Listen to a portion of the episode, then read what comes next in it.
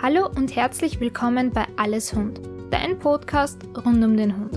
Mein Name ist Yvonne Mansberger und wir werden uns gemeinsam mit allen Themen rund um den Hund beschäftigen. Heute würde ich mir gerne neun Mythen rund um das Equipment beim Hund etwas genauer ansehen. Beginnen wir doch mit den Mythen rund ums Halsband. Etwas, das man recht häufig hört, ist, dass ein Hund am Halsband automatisch weniger zieht als am Brustgeschirr.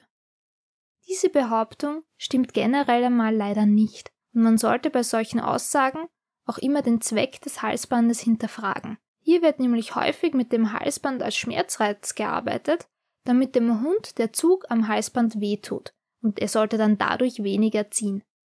Abgesehen davon, dass das heutzutage kein zeitgemäßes Training mehr darstellt, versuchen Hunde durch Schmerzreize häufig erst recht wegzukommen. Sie wollen dann weg von dem, was ihnen Schmerzen bereitet und ziehen dadurch noch viel stärker am Halsband. Das heißt, diese Aussage stimmt einmal nicht und ein Hund kann am Halsband und am Brustgeschirr natürlich genauso gut lernen, an lockerer Leine zu gehen. Der nächste Mythos wäre, man kann den Hund mit Halsband besser lenken. Auch hier sollte man wieder das Training hinter dieser Aussage ein bisschen genauer hinterfragen. Wenn der Hund gelernt hat, an lockerer Leine zu gehen, ist ein Lenken meist gar nicht notwendig. Hier hängt es wieder stark davon ab, was der Hund genau gelernt hat und den Trainingsansatz vielleicht ein bisschen zu überarbeiten, wenn man noch nicht am gewünschten Ziel ist. Der dritte und letzte Mythos rund um das Halsband wäre, das Halsband kann viel schneller angezogen bzw. ausgezogen werden als ein Brustgeschirr. Das ist eine häufige Aussage bzw. ein häufiges Argument gegen Brustgeschirre. Natürlich kann ich ein Halsband häufig mit nur einem Handgriff an und wieder ausziehen.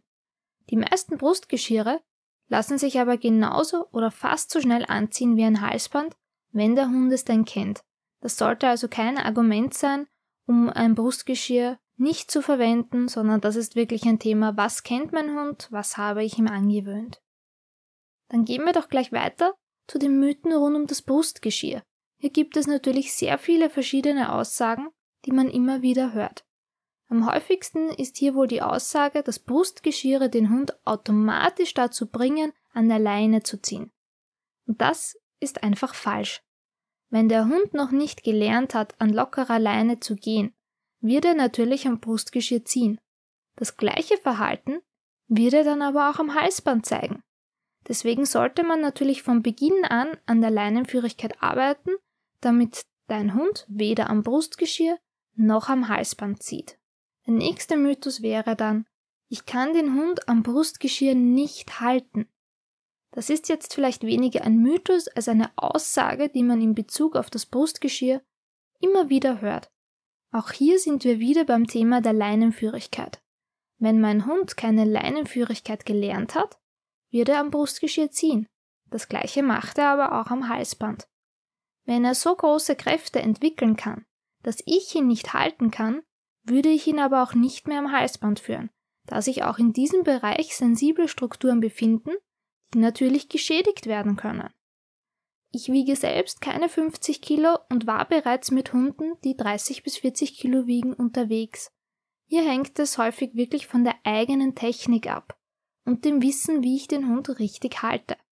Bevor ich einen stark ziehenden Hund nur am Halsband führe, empfehle ich generell eher die Doppelführung mit Geschirr und Halsband.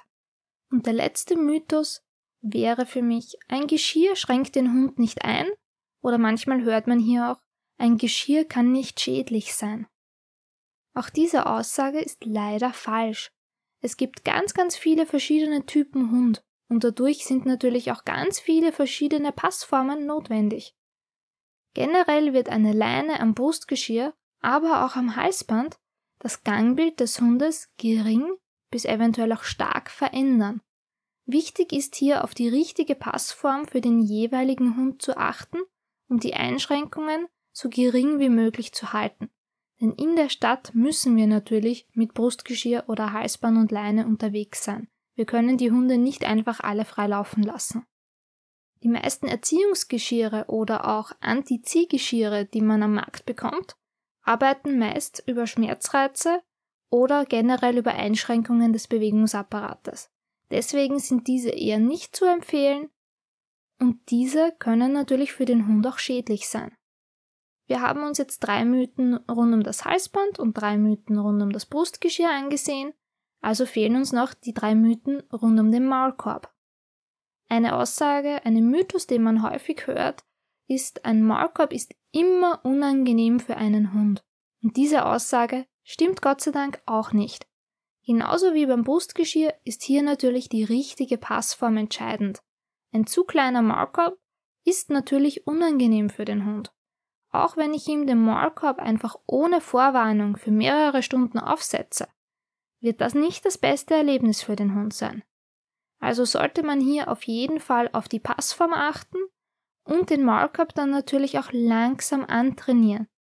Mit einem gut sitzenden Maulkorb, an den der Hund gewöhnt ist, gibt es aber überhaupt keine Probleme und es ist dann auch nicht unangenehm für den Hund und schon gar keine Tierquälerei. Eine weitere Aussage, die wir häufig hören, ist, nur ein Drahtmaulkorb ist beißsicher. Dieser Mythos stimmt auch. Wenn es ein Hund wirklich ernst meint, kann Plastik genauso wie Biotane und auch Leder ohne Probleme durchgebissen oder vielleicht auch nur verbogen werden. Deswegen sollte man bei bekannten Beißvorfällen oder Aggressionsproblemen auf jeden Fall einen Draht verwenden. Hier entstehen im schlimmsten Fall zwar vielleicht blaue Flecken durch das Material, aber man hat zumindest keine Bisswunde.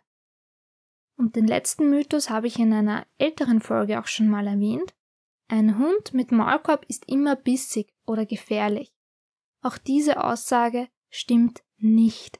Es gibt ganz viele verschiedene Gründe, warum ein Hund einen Maulkorb tragen kann, die nichts mit Bissigkeit zu tun haben. Und selbst wenn der Hund aus Aggressionsthemen einen Maulkorb trägt, bedeutet das für mich eigentlich etwas Gutes. Das heißt nämlich, dass der Halter seinen Hund kennt und in den notwendigen Situationen richtig sichert, statt einen möglichen Beißvorfall zu provozieren. Falls du noch mehr Gründe wissen möchtest, warum ein Hund einen Maulkorb tragen könnte, solltest du in der Folge 19 Nur bissige Hunde tragen Maulkorb. Acht Gründe, warum ein Maulkorb sinnvoll sein kann, auch noch reinhören. Ich hoffe, dass ich dir in dieser Folge ein bisschen mehr rund um verschiedene Mythen rund um das Equipment näher bringen konnte. Mir persönlich ist das Thema passendes Equipment besonders wichtig, weswegen ich mich auf meinen Social-Media-Kanälen dieses Monat noch genauer mit dem Thema beschäftige. Ich würde mich natürlich freuen, wenn du auch hier vorbeischaust. Kennst du noch weitere Mythen oder ungewöhnliche Aussagen rund um das Thema Equipment? Dann lass es mich gerne in den Kommentaren in dem dazugehörigen Artikel wissen. Wir hören uns dann wieder in der nächsten Folge. Bis bald.